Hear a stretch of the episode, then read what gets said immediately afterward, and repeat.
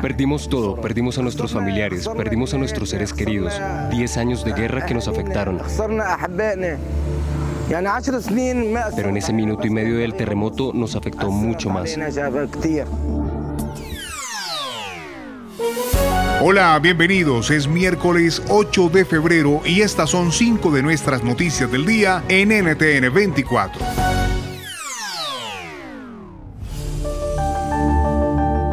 Escuchaban el testimonio de los afectados por el terremoto en Siria, que también golpeó fuertemente a Turquía pero particularmente en Siria, mientras las tareas de rescate avanzan lentamente en medio de un contexto de conflicto interno.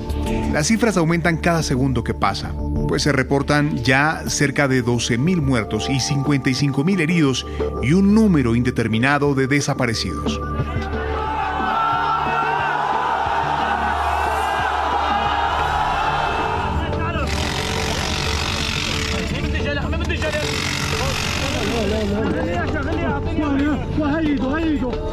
Equipos de rescate de la unidad de emergencia han trabajado con rapidez y con cuidado, pues es incierto cuántas vidas se encuentran aún entre los escombros. ¿Cómo hacer llegar la ayuda humanitaria a una Siria en guerra, aislada diplomáticamente del mundo y bajo sanciones internacionales? Nos responde Daniel Crespo, experto en relaciones internacionales y Medio Oriente. No es el, punto de partida el mismo para ambos países. En efecto, Turquía es un país que es parte de la OTAN, uno de los, cuando tuvo sus primeras ampliaciones, fue de los primeros países en entrar en el contexto de la OTAN, y el papel que está jugando Turquía en este momento eh, tratando de ser un mediador en el conflicto con Ucrania. Entonces el punto de partida es distinto y eso evidentemente va a repercutir en cómo esa ayuda tiene que llegar. Is America's primary system working?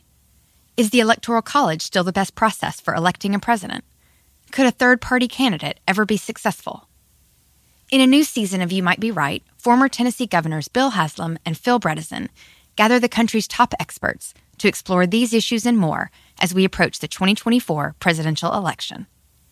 Listen to You Might Be Right, a new podcast from the Baker School at the University of Tennessee, available now wherever you get your podcasts.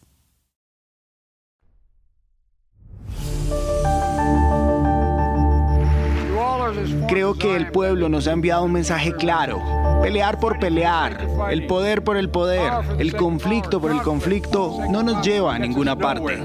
De esta manera, el presidente Joe Biden tendió la mano a los republicanos en su discurso sobre Estado de la Unión que tuvo lugar anoche frente al Congreso y cientos de miles de personas que siguieron la transmisión. Biden mantuvo un discurso con bastante serenidad y confianza, resaltando sus logros en lo corrido de estos dos años de mandato y destacó el balance de la inflación, la cual ha sido la más baja en los últimos 53 años. ¿Qué nos deja este discurso? ¿Logrará recuperar su baja popularidad? Nos responde Santiago Cantón, analista, político y director del programa Estado de Derecho en el Diálogo Interamericano, un centro de pensamiento en Washington este discurso eh, tenía un agregado adicional que es eh, todo el mundo está pensando, todo el mundo político está pensando en si Biden se va a presentar o no a la reelección. Y lo hace en un momento que más allá de que si las encuestas lo dan de manera bastante negativa, objetivamente el resto de la economía está funcionando, se está bajando, está bajando la inflación, a la economía no la pueden parar por más todos los esfuerzos que están haciendo, sigue, sigue creciendo fuertemente. En fin, tiene eh, se están dando las condiciones para que pueda tener un buen par de años para hacer campaña política. Zelensky participará este jueves en Bruselas en la cumbre europea a la que ha sido invitado por los líderes comunitarios. De esta manera busca mostrar el apoyo de Europa al gobierno de Ucrania en su lucha contra la agresión rusa que este 24 de febrero cumplirá un año.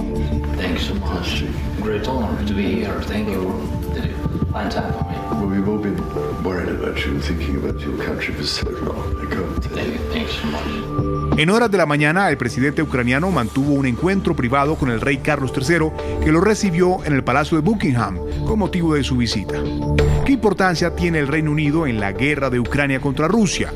¿Qué puede salir de la cumbre europea en la que Zelensky será el protagonista? Nos responde Marco Vicencino, es analista, experto en relaciones internacionales.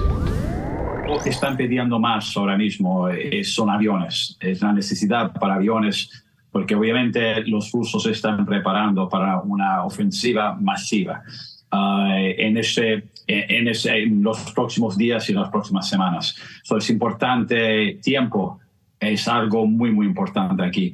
Y es, eh, no se puede, nadie de, digamos, de los países occidentales uh, se pueden permitir gastar más tiempo porque la situación de día a día está cambiando. Y entonces, empezar el viaje en un país uh, que ha ayudado mucho, eso es importante. Inglaterra, primero de todo, para iniciar este viaje de una manera exitosa.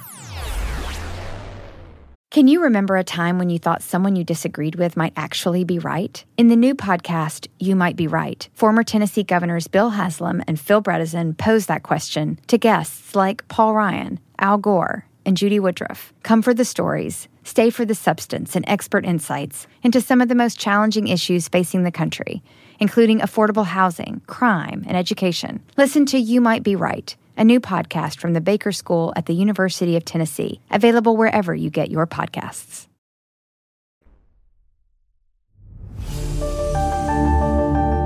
En Chile la situación se hace compleja debido a los incendios forestales que han cobrado hasta ahora la vida de 24 personas y más de 300.000 hectáreas. NTN 24 ha hecho cobertura especial. Bueno, el fuego no alcanzó estamos sacando, evacuando ahora ya es el momento de evacuar ya. ¿Que solo un par de horas hablamos? Sí, un par de, ¿cuánto? ¿Dos horas, tres horas? Y nos alcanzó el fuego. ¿Y ahora hacia dónde, don Pablo? Eh, no sé, no, no, no, tenemos idea, estamos echando las cosas arriba de la camioneta. El gobierno nacional declaró la alerta roja en varias comunas. Los carabineros y los bomberos continúan trabajando noche y día para poder calmar las fuertes llamas. Pudimos hablar con el capitán Patricio Ríos, bombero de Hualqui, una de las regiones que tuvo que ser desalojada debido al incendio. El incendio está yéndose a, a lo que nosotros le llamamos copa, ya está coronando. Eso significa que el incendio viene eh, aéreo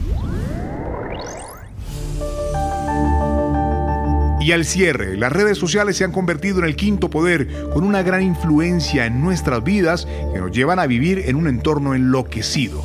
Es la tesis del libro Tempestad en la Pecera, que acaba de publicar Bruno Patino, periodista y presidente del canal Arte y hoy nos acompaña. Las redes sociales no solamente eh, toman mucho de nuestro tiempo, pero se han vuelto un actor verdadero de nuestras vidas individuales pero también de nuestras vidas colectivas. Digamos que tiene un, un, rasgo bien diferente del cuarto poder.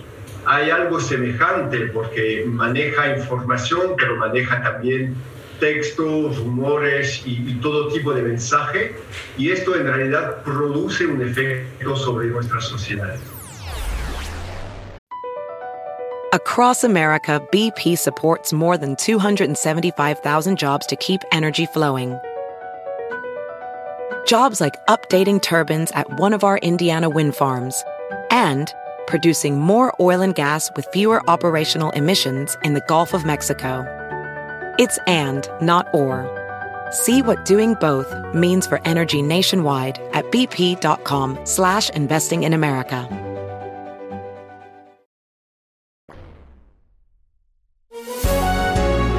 Estas y más noticias de América Latina y el mundo en www.ntn24.com. Soy Hugo Vecino, pueden escribirme arroba Hugo Vecino en Twitter y también en arroba Hugo Vecino TV en YouTube. En el podcast de NTN24 te informamos y te acompañamos.